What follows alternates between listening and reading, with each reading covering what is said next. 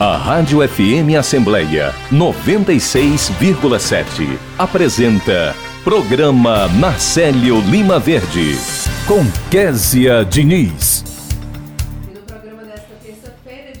19 de setembro de 2023, a gente conversa com a professora e coordenadora do projeto Clínicas da Violência, Patrícia Marciano, que detalha a iniciativa. Direitos na terceira idade, o quadro de hoje recebe o orientador da célula de aposentadoria da Assembleia Legislativa do Ceará, o Dr. Denilson Oliveira, que fala sobre planos de previdência privada. Quais os principais pontos que as pessoas devem saber antes de adquirir um plano? O repórter Silvio Augusto acompanha as atividades em destaque na Assembleia. Hoje é dia de Direitos do Consumidor e a gente conversa com a presidente da Comissão de Defesa do Consumidor, da OAB Ceará, Cláudia Santos, que destaca a iniciativa de recorrer da decisão da Justiça que autorizou a Frapor de cobrar motoristas que estacionarem no meio-fio para embarque e desembarque no aeroporto de Fortaleza. Tem entrevista ainda com a advogada e membro do Centro de Mediação e Gestão de Conflitos da Alesse, a doutora Érica Conde, que destaca a Semana da Mediação. Já o repórter Cláudio Teran antecipa tudo o que está por vir na sessão plenária de logo mais. Olá, eu sou Kézia Diniz e o programa Na Célio Lima Verde da sua Rádio FM Assembleia 96,7 já está no ar. Você pode acompanhar o nosso programa por meio do aplicativo Rádio FM Assembleia, que está disponível para os celulares Android. Já para quem tem iPhone, é possível conferir o nosso programa pelo aplicativo Rádiosnet. E para participar com alguma sugestão, é só mandar mensagem para o nosso WhatsApp. Nosso número é 85982014848 e eu agradeço a você desde já pela companhia. Entrevista. O projeto Clínicas da Violência oferece espaço de escuta e acolhimento para pessoas afetadas por violências e violações de direitos em Fortaleza. E para falar um pouco mais sobre esse assunto, a gente vai conversar agora com a professora e coordenadora do projeto. Estou falando da Patrícia Marciano, a quem eu agradeço pela participação. Patrícia, seja muito bem-vinda ao nosso programa. Bom dia. Bom dia, obrigada. A gente que agradece, Patrícia, a sua participação. Queria que você começasse falando para a gente um pouco sobre esse projeto, como é que ele funciona, o projeto Clínicas da Violência.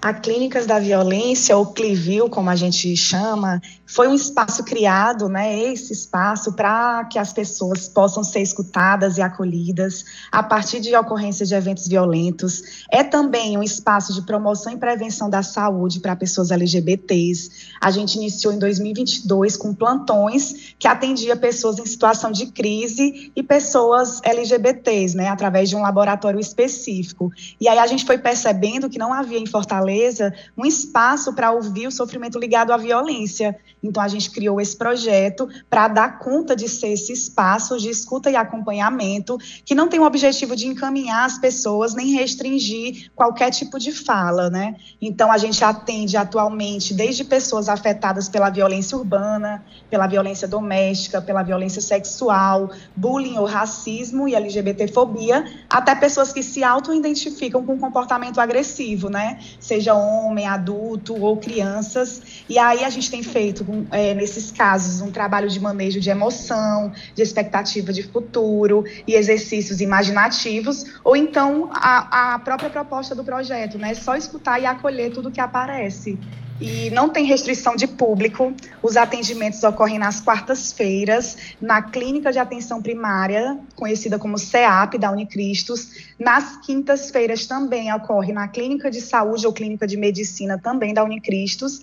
E acontece também em horários e dias diferentes no nosso serviço Escola de Psicologia Aplicada. Mas, Patrícia, para participar, é preciso fazer um agendamento? O que é que a pessoa precisa é, simplesmente chegar, ela faz o agendamento no local? Como é que funciona esse, esse primeiro contato? Pronto. Tanto nas duas clínicas, né, na, no CEAP e na SES, a pessoa entra em contato através do WhatsApp ou de ligação e ela solicita o atendimento. E aí, dependendo de como for a demanda, a gente coloca para a mesma semana da, do contato ou para 15 dias, né? Porque a gente tem tido nos últimos dias uma procura muito alta. Então, a, é, é, a gente vai aceitando as pessoas conforme a disponibilidade de vagas, né? São estudantes do último semestre e coordenados e supervisionados por mim que atendem várias pessoas, né? É, Patrícia, se você puder divulgar o WhatsApp, até para que as pessoas né, possam fazer essa corrente do bem, compartilhando com outras pessoas que tenham essa necessidade, você pode divulgar aqui? Eu prefiro é, divulgar o, o Instagram né, da Ótimo. Unicristos, Psicologia Unicristos. Aí lá tem o contato de todos os três espaços, porque são três três contatos diferentes, né? Então fica mais fácil você entrar no Instagram, né, Psicologia Unicristos, e lá tem a, tanto a divulgação desses serviços como de outras atividades que a gente ocorre, a gente faz bem mais fácil de acompanhar, com certeza. A gente está conversando com a Patrícia Marciano, que é professora e coordenadora do projeto Clínicas da Violência. É, Patrícia, a gente está no setembro, né, que a gente chama de setembro amarelo, que também trabalha essa questão é, da prevenção ao suicídio. E em que momento essa escuta que vocês vêm fazendo, essa, esse acolhimento, essa conversa pode ajudar e pode contribuir, de maneira geral, com a sociedade para a gente ter essa prevenção do suicídio? Pronto, e aí eu já deixo o, o alerta para os ouvintes, né? É, todo mundo sabe quando algo afeta, né? Quando alguma coisa acontece que lhe afeta. E essa violência é, pode ser uma coisa sutil, mas você sente no corpo, você sente na barriga, é uma moleza, há uma certa paralisia, há uma mistura de emoções e sentimentos de raiva, medo, nojo, e isso começa a voltar em forma de pensamento, em forma de, de comportamento no cotidiano, e até o momento em que você, quando se percebe, você estranha, você pensa, eu nunca fui assim, algo mudou, e aí esse é o momento em que você precisa procurar ajuda, e nesse setembro amarelo, a gente tem pautado muito a saúde mental, porque há um elevado índice de comportamento suicida em Fortaleza, né? Então a gente precisa que cada vez mais esses espaços sejam divulgados, uhum. juntamente com, com esse cuidado e autocuidado em saúde mental que cada um tem que ter com você com as pessoas ao, próximas, né? E aqui eu não estou querendo dizer que as pessoas vão conseguir chegar diretamente na clínica, pautando o, a violência como uma violência, dizendo como foi isso, como impactou, mas isso é, é um processo, né? Então, existe todo um percurso de escuta, de autopercepção e autoconsciência, até que isso né, seja elaborado, até que a pessoa perceba o impacto de alguma situação na sua vida. E aí a gente encontra, né, em termos de pacientes atendidos, a reverberação desses eventos violentos, inclusive no comportamento suicida, né? Então, da, da, do ponto de vista da nossa experiência, há uma alta correlação entre você vivenciar uma situação considerada violenta por você e, e a ideação suicida ou a tentativa, juntamente com o TEPT, né, que é o transtorno de estresse pós-traumático. Então, a gente tem esses, essas possibilidades de impacto, né? E nessa semana, nesse mês que a gente está nessa campanha de saúde mental, é importante que esse acesso à saúde mental via atendimentos de psicologia seja disponibilizado para a população. Tá ótimo, Patrícia. A gente agradece muito a sua participação. Parabéns pelo trabalho que vem sendo desenvolvido aí. E a gente está sempre aqui nessa parceria para divulgar boas informações para toda a população. Muito obrigada e muito bom dia para você. Bom dia e obrigada também. Agora, 8 horas e 17 minutos, e a gente vai direto conversar com Silvio Augusto, que está aqui na Assembleia Legislativa e conversa ao vivo com a gente. Bom dia, Silvio. Bom dia, Kézia. Bom dia a todos. A Assembleia Legislativa do Estado do Ceará, por meio do Instituto de Estudos e Pesquisa sobre o Desenvolvimento do Estado, o INESP, lança quinta-feira, dia 21, às 17 horas, o livro Fortaleza Escrita na Praça. A publicação é editada pelo INESP, é organizada por, nossa, por Ana Márcia Diógenes, Cris Rosa e Emanuel Soares Farias. O lançamento vai acontecer no saguão do INEP, aqui no edifício anexo 2 da Assembleia Legislativa. Nós estamos aqui com uma das organizadoras, a Ana Márcia Diógenes, que vai falar né, sobre esta obra. Bom dia. Bom dia, bom dia a todos os ouvintes da Rádio Assembleia.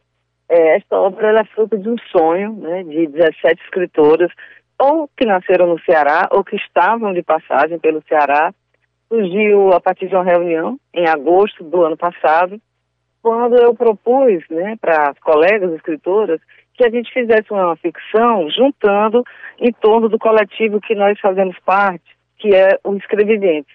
É um coletivo em nível nacional, mas que como tem muitas escritoras do Ceará, a gente decidiu juntar esse recorte de pessoas, né? E a partir dessa reunião, a gente começou a pensar qual seria o tema, né? Eu propus que fosse as praças, fossem as praças. Cada um iria numa praça, a praça que escolhesse, só não podia ser repetido, né? E a partir daí ia ficcionar. É um exemplo, no meu caso eu fui à Praça das Flores. Passei uma hora e meia, quase duas horas lá, andando. Tinha pessoas conversando, eu ficava perto, ouvia parte da história, olhava os objetos. É, por exemplo, tinha um carrinho de supermercado abandonado, cheio de coisa, de gente que está em situação de rua, né, que mora na rua. E aí a minha ficção foi sobre o caso de um rapaz né, que entra em conflito com a família e ele vai morar nas ruas. Né? E eu imaginei que aquele carrinho de supermercado pertencesse a ele, passasse a ser o guarda-roupa e a casa dele ao mesmo tempo. Cada escritora foi a uma praça diferente. Nós temos várias praças, né, que elas foram Praça dos Leões, Praça das Flores, Praça Portugal, Gentilhândia, Praça do Ferreira, Murilo Borges, a Praça do Teatro de Alencar, a Praça do Dragão do Mar, Clóvis da Viláqua, e todas são ficção, né? Tem até caso de escritora que ela mora desde criança na, no estado da região norte, me falha agora a memória, mas ela escreveu a partir das memórias que ela tinha de uma praça, de quando ela era criança. Então vocês prestaram atenção ali à movimentação das pessoas e aí detectaram que lá existe todo tipo de gente, né, todas é, é pessoas da sociedade inteira é, passam por essas praças. Sim, a gente vê que determinadas praças que tem venda, venda de, de planta, venda de flores, venda de pipoca, né? outras que tem restaurantes próximos e a escritora fez a partir da percepção que ela tinha da janela de um restaurante ou é, de alguma coisa que aconteceu com pessoas é, local próximo, mas que tinha referência com algum encontro na praça. Né? Então são histórias muito interessantes né? É, a gente fez, inclusive, tudo em, em, parceria, nós revisamos em parceria, e até que nós encontramos um, um apoio do Inesp, né? que viabilizou o nosso sonho, porque a, a, grande dificuldade é imprimir, ou a grande dificuldade é, é diagramar, é ter o designer, e aí a gente foi juntando. A capa, a ilustração é de uma das escritoras, que é a Luciana Braga, e nós trouxemos ao Inesp, fizemos uma reunião, Inesp, Inesp encampou a nossa ideia, é, vai ser um livro digital, um livro, é um e-book que vai estar disponível na plataforma da, do Inesp gratuitamente para todo mundo que acertar. A plataforma do Inesp tem mais de 2 milhões de acessos, então nós vamos alcançar e democratizar esta leitura para que mais pessoas tenham acesso. Então foi uma parceria que deu e que está dando muito certo, porque além de viabilizar um sonho, vai poder proporcionar aos leitores é, um te textos, 17 textos de qualidade, né, que, de, de, mulheres que estão envolvidas nessa, vamos dizer, luta, entre aspas, né, não na luta da guerra, mas na busca de espaço para seus textos e para sua literatura. Obrigado. Conversamos com a Ana Márcia Diógenes, organizadora da publicação Fortaleza Escrita na Praça, junto com a Cris Rosa e a Emanuele Soares Farias. O lançamento, como eu disse no início, acontece quinta-feira no saguão do Inesp, aqui no anexo 2 da Assembleia Legislativa, a partir das 17 horas. Rádio FM Assembleia com você, no centro das discussões.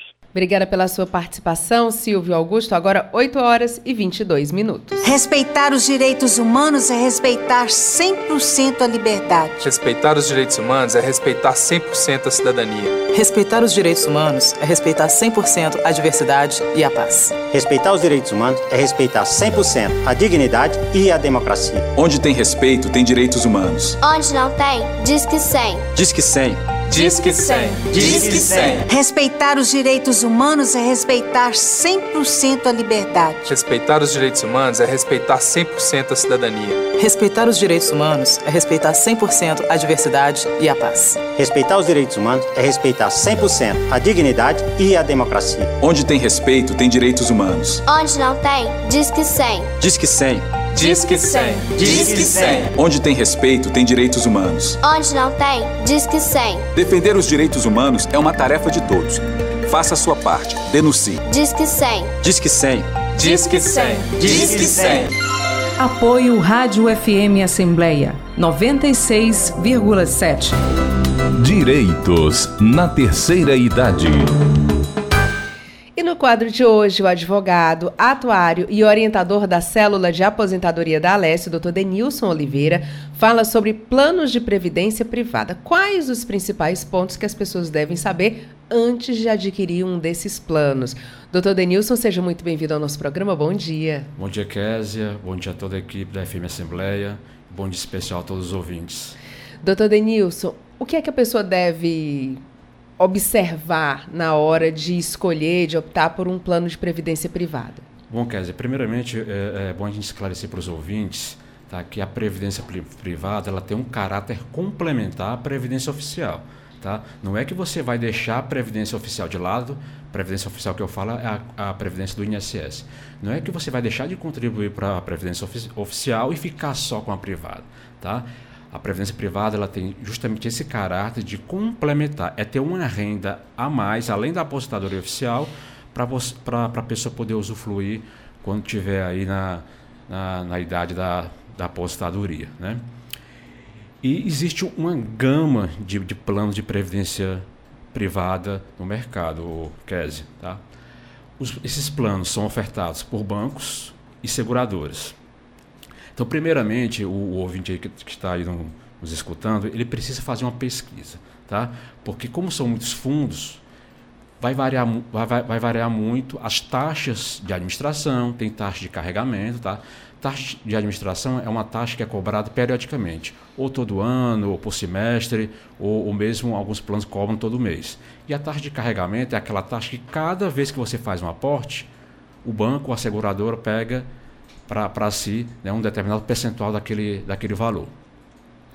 Agora, eu já fui atrás de, de entender um pouco melhor, mas eu sempre tenho a impressão de que o banco está tirando algum tipo de vantagem. Eu, pelo menos nas, na, na, nas reuniões que eu procurei ter, e aí acabou que eu não consegui decidir, achei que estava tirando muita vantagem e tal, e, e fui deixando para lá.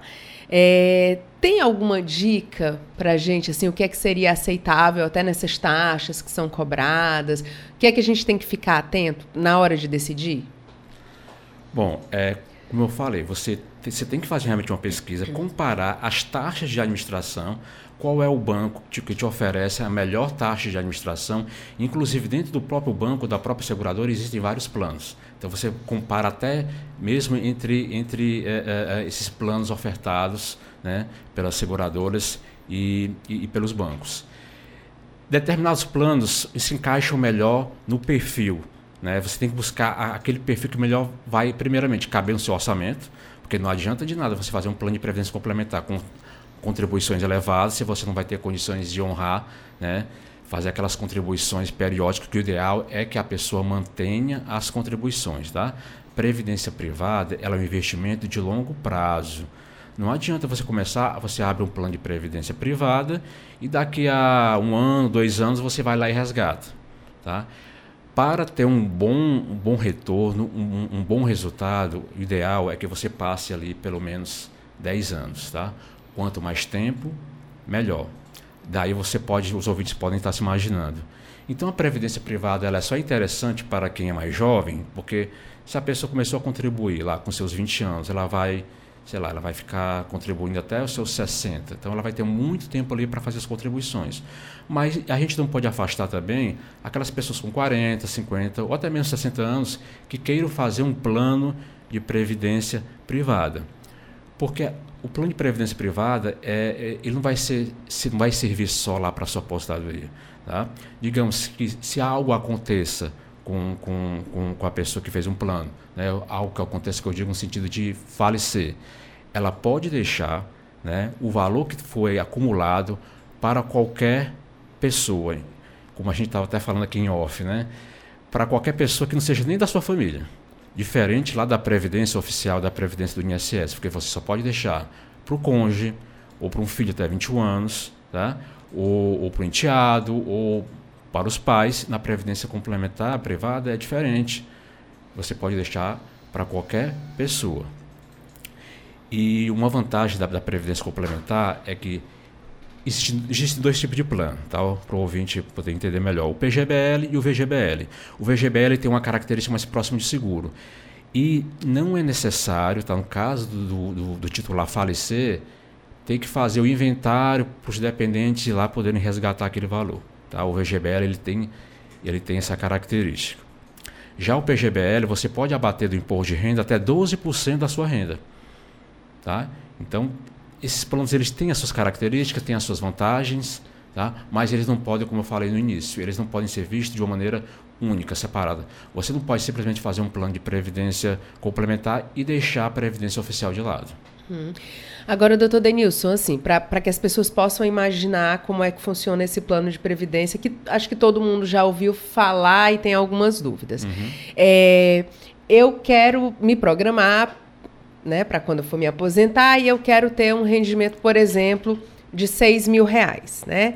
Aí eu vou lá no banco, proponho esses 6 mil reais e a partir disso eles vão me dizer quanto é que eu tenho que contribuir, quanto tempo, como é que funciona? Isso, é, é, os bancos, as seguradoras oferecem um simulador. Tá? O simulador é para você ter ideia mais ou menos de quanto você tem que ter por exemplo, vamos você citar aqui um exemplo, você tem 30 anos e quer se aposentar com 60. Então você, durante 30 anos, vai fazer aquelas contribuições né, com o objetivo de ter um valor aproximado daquilo que você almeja. É claro que certeza, 100% do valor, você não vai ter. O, o que é que acontece, o, o Kézia? O, o banco, seguradora, pega aquela tua contribuição, vai lá no mercado financeiro e investe para obter retorno. Então esse retorno varia às vezes pode até ser um retorno negativo. Então, ao longo desse tempo, essa, essa reserva vai acumulando com base nesses juros obtidos pela, pela seguradora. E vai chegar lá no montante, digamos X, e através disso você vai dizer: olha, eu quero receber durante 5 anos esse valor que eu acumulei. Não, eu quero receber durante 10 anos. Ou em, alguns, em algumas situações você pode solicitar o resgate de parte desse valor e o restante você ir receber ao longo dos anos que você, que você desejar.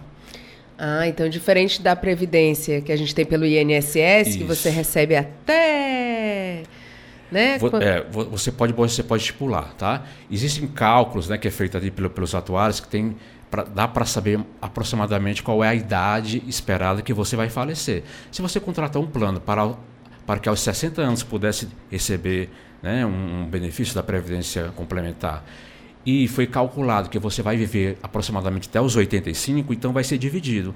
Ao longo desses 25 anos que você espera estar viva, você vai receber aquela sua aquele valor que, que foi acumulado ao longo de todas as contribuições, tá? E aí, se antes do 85 a pessoa não resistir ao tempo, aí... O beneficiário pode sim resgatar, pode sim ficar com, com, com valor, tá? Tem, tem essa vantagem. Como eu falei, qualquer pessoa, você pode colocar como qualquer pessoa dependente para poder fazer uso daquele valor que restante que ficou lá na, na, na, reserva. Tá?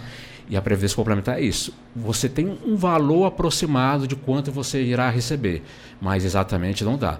Lá no INSS, você sabe que pelo menos um salário mínimo você vai conseguir na aposentadoria, por exemplo, na pensão ou no auxílio-doença. Na previdência complementar, na previdência privada, não. Tá? Vai depender do tempo né, que você contribuiu, do valor das suas contribuições, né, dos retornos que, a, que o banco ou a seguradora teve, tudo isso vai influir tá, no valor final daquele benefício que você pretende receber enquanto você estiver viva. Agora, doutor Denilson, é, para quem tem hoje relativamente ali uma boa organização e está pensando, planejando aí o futuro, é uma boa opção, né? Eu, Estudando eu, eu, direitinho. Isso, eu, eu, eu, defendo também, eu sou, sou bem favorável, sou simpático a essa ideia da Previdência Complementar, desde que ande lado a lado com a Previdência Oficial, tá? Não deixe, eu sempre falo isso. É, porque pode ser que, por exemplo, não sei, o banco vai lá e entre em falência ou a seguradora, por isso que você não pode só investir na previdência complementar, tá? Tem que também olhar com carinho também, não deixar de lado a previdência oficial. E para o servidor público aqui do Estado do Ceará, o Kézia, tem mais uma opção. Além do banco, além das seguradoras, é, o, o, servidor ele pode aí incluir na sua pesquisa a CE Previcom, que foi uma, um, um fundo de pensão criado em 2018 e desde 2021 oferece plano de previdência complementar para os servidores públicos do Estado do Ceará. E com a vantagem, tá? Ao contrário de bancos e seguradoras que também buscam o, o, o lucro, a CE Prevecon é uma entidade sem fins lucrativos. Então ela consegue ter provavelmente taxas tá, melhores do que os bancos e seguradoras, mas de qualquer forma a pessoa deve fazer essa pesquisa para saber qual é aquele mais vantajoso, qual é aquilo que vai te dar trazer um melhor retorno e não vai te trazer tanto, tanta dificuldade para poder honrar aquelas contribuições que a pessoa vai ter que fazer de maneira periódica, ou todo mês, ou a cada dois meses, enfim. Doutor Denilson, o senhor falando, a gente daqui a pouquinho vai conversar com a doutora Érica Conde, ela sempre traz situações de, de família, e aí eu estava pensando, é possível, por exemplo, uma família em que o pai é separado, ele tem filhos com diferentes esposas, e ele pensando no futuro, hoje ele é muito produtivo e tal, mas ele pensando no futuro, ele pode fazer planos diferentes e deixar beneficiários diferentes? Perfeito, per perfeito, Kes. Ótima, ótima pergunta. Sim, sabe? Pode, podem ser feitos vários planos de previdência complementar, inclusive dentro do, do próprio banco ou do, da própria seguradora. Ou então, se ele quiser, ele pode, se ele quiser diversificar, ele pode fazer um plano no banco X, no, um plano no, no banco Y, tá? para poder diversificar isso e para cada um desses planos ele colocar um, um beneficiário. Tá? Ou até mesmo a gente vê muito como hoje os pais fazendo plano de previdência privada para os seus filhos. Tá? É possível sim. Tá? O plano vai ficar no nome do filho, desde ali da, da, da, da, da idade mais né, de, de da, da, infância ou mesmo da, da, da, adolescência, faz um plano de previdência uh, privada, já pensando aí no futuro do, para, para os seus filhos. É uma, é uma boa alternativa. Tá? É, nos Estados Unidos a gente vê muito em filme, é, a criança ainda, os pais já começam a fazer ali uma, uma poupança ou um plano para poder pagar e, a universidade, né? São, são culturas diferentes, realmente aqui o, o brasileiro, nós, nós, temos uma cultura um pouco mais consumista e não tanto de, de, de, de, de poupança, mas a gente sabe, né, as pessoas, o orçamento é apertado. Né, as pessoas, o orçamento muitas vezes mal dá para aquelas contas do dia a dia, né, mas se tiver um, um orçamento ajustado, sobrou um dinheirinho, talvez valha a pena você pensar aí em fazer um plano de previdência privada, se não para você, mas pelo menos para o seu filho ou para o seu neto, tá? É muito comum as pessoas nos procurarem, é, é, pessoas aqui mesmo da, da, da, Assembleia, que tem um neto, por exemplo, a pessoa cuida do neto e pergunta se acontecer com alguma coisa comigo, se eu vier a falecer, o que é que vai ser do meu neto? Infelizmente, o Estado não garante pensão por morte para o neto. Então, daí uma alternativa seria, seria fazer um plano de previdência privada, porque aí sim você poderia deixar o seu neto como, como, como dependente do, do, do benefício. Esse foi o doutor Denilson Oliveira, que participa aqui do nosso programa no quadro Direitos na Terceira Idade. Se você tem alguma dúvida sobre Previdência Social ou aposentadoria, manda essa dúvida aqui para o nosso programa. Basta adicionar o número do nosso WhatsApp e mandar mensagem para o 82014848. O doutor Denilson vai responder essa sua pergunta no nosso quadro Direitos na Terceira Idade. Doutor Denilson, muito obrigado e muito bom dia. Muito obrigado, Késia, e a todos os ouvintes, e até a próxima participação. Até a próxima. Agora, 8 horas e 36 minutos.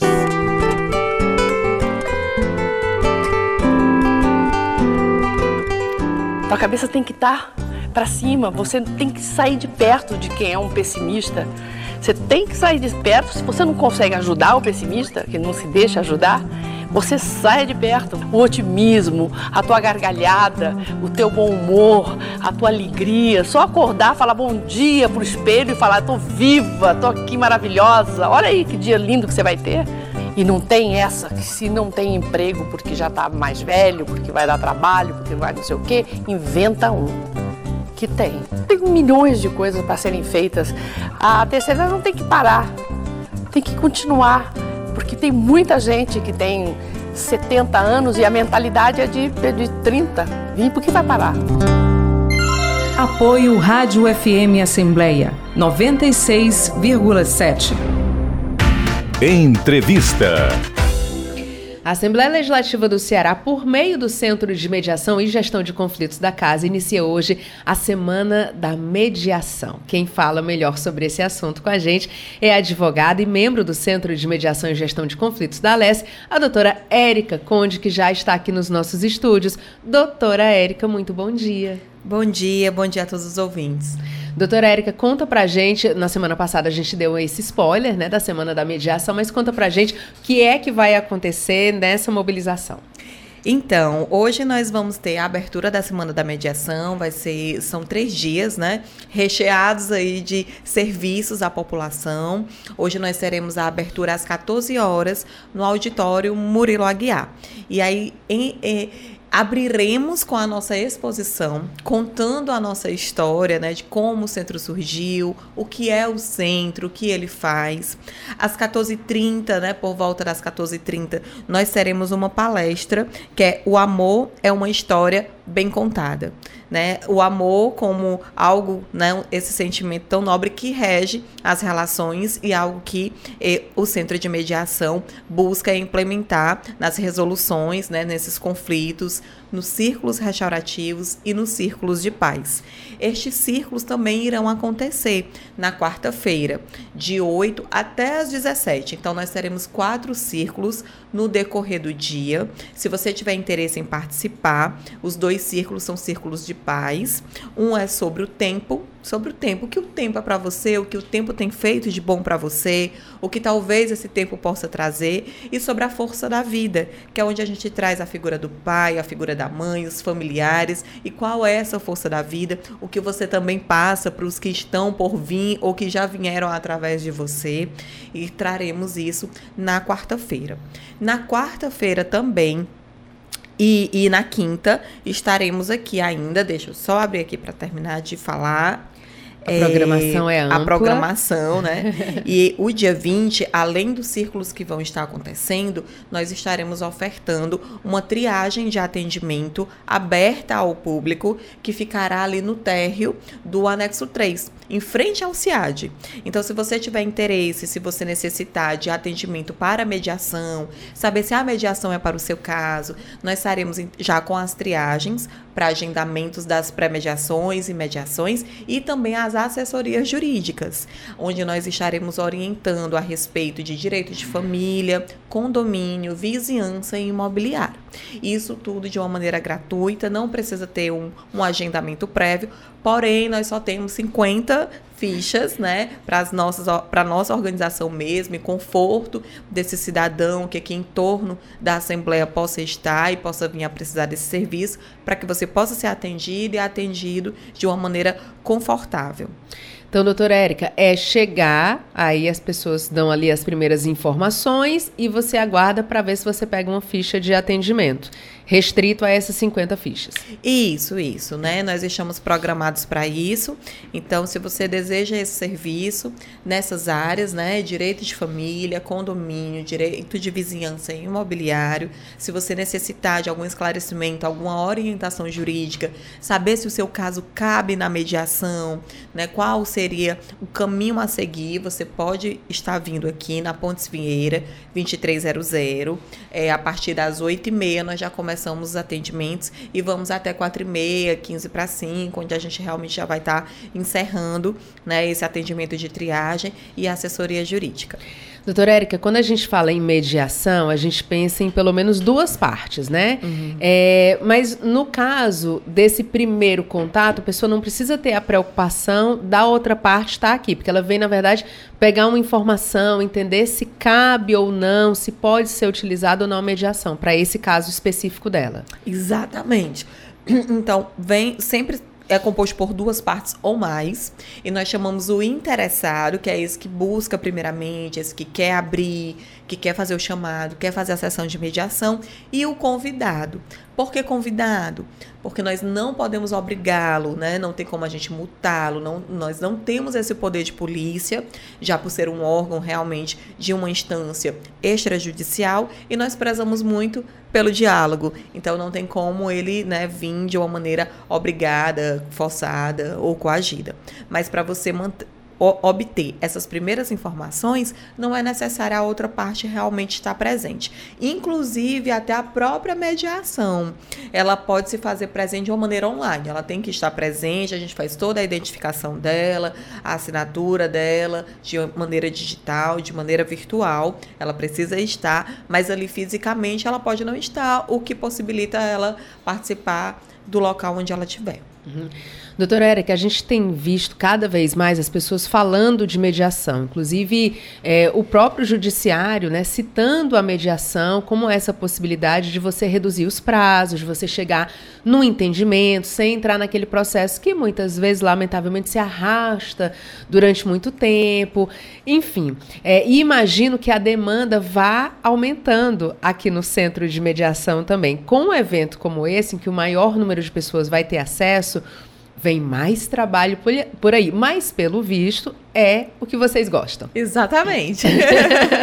é o que nós estamos aguardando, né? É muito importante que você, cidadão, você possa entender o que a Assembleia Legislativa oferta para você, além de todos os outros serviços aqui do entorno, né? Inclusive desse, desse, desse centro, né? De mediação e gestão de conflitos, assim como temos o PROCON, como tem o CIAD, como tem as células de psicologia, de saúde mental. Então, a Assembleia ela tem realmente um papel importante e ativo dentro dessa essa saúde de uma maneira sistêmica do cidadão. A gente está conversando com a doutora Érica Conde, que é advogada e membro do Centro de Mediação e Gestão de Conflitos da Alesse. Doutora Érica, deixe então o convite para o pessoal participar da Semana de Mediação. Então, Hoje nós faremos a abertura às 14 horas, né? De 14, 14 e 20, a gente já deve estar fazendo a abertura no auditório Murilo Aguiar, no anexo principal, né? No prédio principal. E você é nosso convidado, tá? Para que você possa perceber como de fato a mediação pode funcionar, pode ser importante para você e qual é a história né, desse centro de mediação, inclusive para os estudantes de direito. É muito importante saber desse mecanismo que nós temos, não somente a via judicial, mas também essa via extrajudicial que tem obtido grandes êxitos. Doutora Érica, agora eu vou estender só mais um pouquinho a conversa, porque a senhora tocou no assunto que é muito importante. É, a gente, quando fala nessa questão da mediação e do centro, né, da, é, dessa demanda que vem chegando e das experiências que vocês vão acumulando, a gente fala não só para quem tem a demanda em si ali para resolver, mas os estudantes né, podem ter ali um momento muito rico de entender como a mediação funciona e como ela pode ser aplicada na vida das pessoas. Com certeza, hoje está de uma maneira mais enfática dentro das universidades, né? Eu lembro em 2005, quando eu entrei na universidade, eu não sabia ao certo né, o que era mediação. Né? E, e depois havia uma conciliação, e como assim são, são ferramentas, né? São práticas diferentes, mas que pode ser aplicada de uma maneira extrajudicial bom, que interessante. E fui literalmente enveredando por esse caminho, né? Tanto da conciliação como agora atualmente da mediação. Então é muito importante quando você entra na faculdade, né, ou no decorrer dela, que você possa experienciar de fato aquilo que você quer, onde realmente lhe cabe. E hoje, mais do que nunca, essa justiça, né, ela vem se impondo dessa maneira do diálogo, do conversando, a gente se entende. É tanto que dentro do centro de mediação nós temos não só advogadas, mas também psicólogas. Por isso também o círculo de paz, os círculos restaurativos e, e trazendo essa literalmente essa educação, esse novo pensar, essa nova prática de resolver os conflitos para desafogar o nosso judiciário. Então, o, os centros né, de mediação é como se fossem uns, uns braços, né, fora ali do judiciário, assim como funcionam os PROCONs, né, os os outros centros que, que buscam essa mesma prática. E algo muito interessante é que, junto com o hospital, nós vamos estar é, implementando um, um centro lá, né?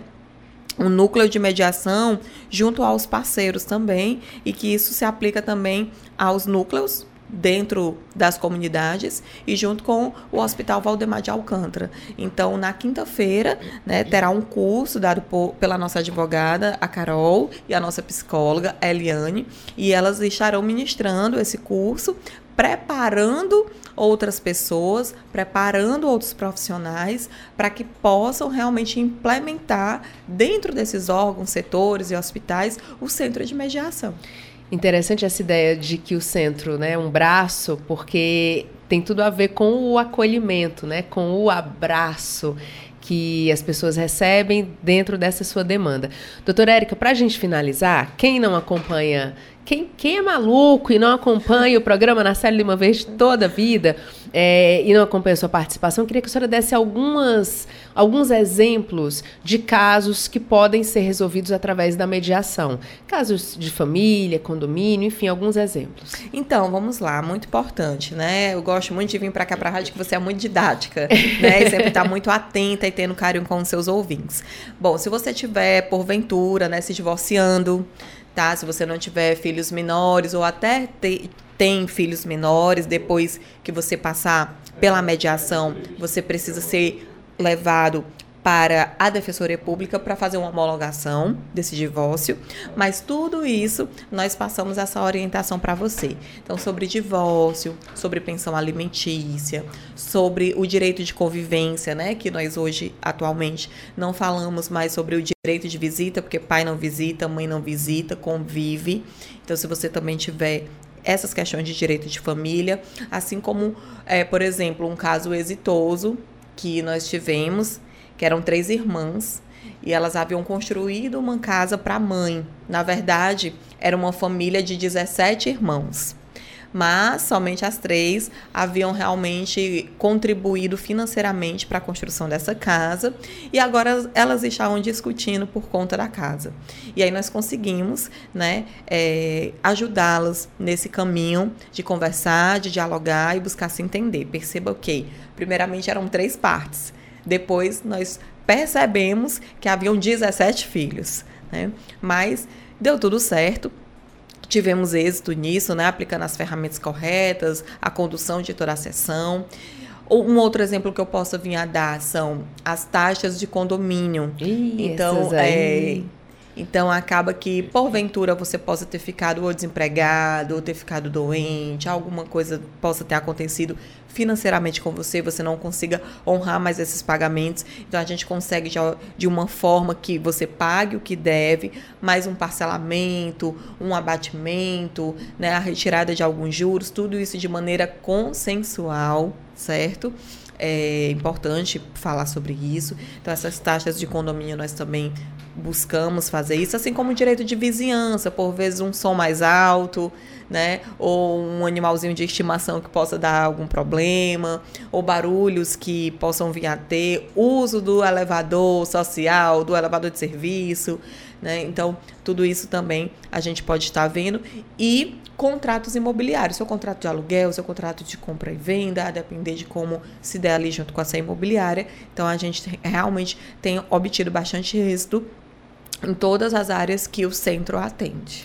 Doutora Érica Conde, advogada e membro do Centro de Mediação e Gestão de Conflitos da Alesse, fez o convite aqui para todo mundo participar é, da Semana da Mediação, que começa hoje às 14 horas, 14h20. Chega às 14 você já vai se ambientando ali no auditório Murilo Aguiar para você acompanhar esse início. E, claro, se você tiver alguma dúvida, se você tiver alguma demanda dessas que a doutora Érica está falando, é só chegar lá no centro de mediação, né, doutora? Obrigada. Com viu? certeza. Eu que agradeço a atenção. A gente que agradece, 8 horas e 51 minutos. Aliança pela Igualdade Brasil. Desigualdade social. Será que só aquele que sofre com ela é que sabe o que ela significa? A desigualdade social é a distância que existe entre pobres e ricos, proprietários e sem teto e sem terras, intelectuais e analfabetos, negros e brancos, homens e mulheres. A desigualdade social do Brasil, um país de mais de 190 milhões de habitantes, está marcada por percentuais alarmantes entre os que possuem riquezas e aqueles que são totalmente desprovidos dela. A desigualdade também é uma questão de gênero. Aliança pela Igualdade Brasil. Apoio Rádio FM Assembleia 96,7. Você ouve Programa Narcélio Lima Verde com Késia Diniz. Estamos de volta agora para conversar com ele, Cláudio Teran, que já está aqui nos nossos estúdios. Cláudio Teran, seja muito bem-vindo, bom dia. Muito bom dia, Kézia Diniz, bom dia a você, bom dia o amigo, amiga, ouvinte da nossa querida FM Assembleia. Cláudio Teran, o que é que a gente vai ter na sessão plenária de logo mais? Quer dizer, nós vamos ter a leitura de um expediente bem expressivo, com propostas e projetos das senhoras e senhores deputados. Entre esses, eu separei alguns aqui para destacar. O deputado Guilherme Bismarck está com um projeto que é o 944-2023, que veda práticas abusivas em contratos de serviços para pessoas com transtorno do espectro autista. A Assembleia ela tem se associado muito a essa causa, né? vários deputados das mais diversas bancadas, e esse projeto do deputado tem por objetivo justamente reforçar a defesa de pessoas com o transtorno do espectro autista. O deputado David Raimundão está propondo incluir o Santuário Diocesano da Divina Misericórdia, que fica no município do Barro, na rota do turismo religioso do estado. O que, que o deputado diz? Barro, que é uma cidade que ali já é Cariri, né?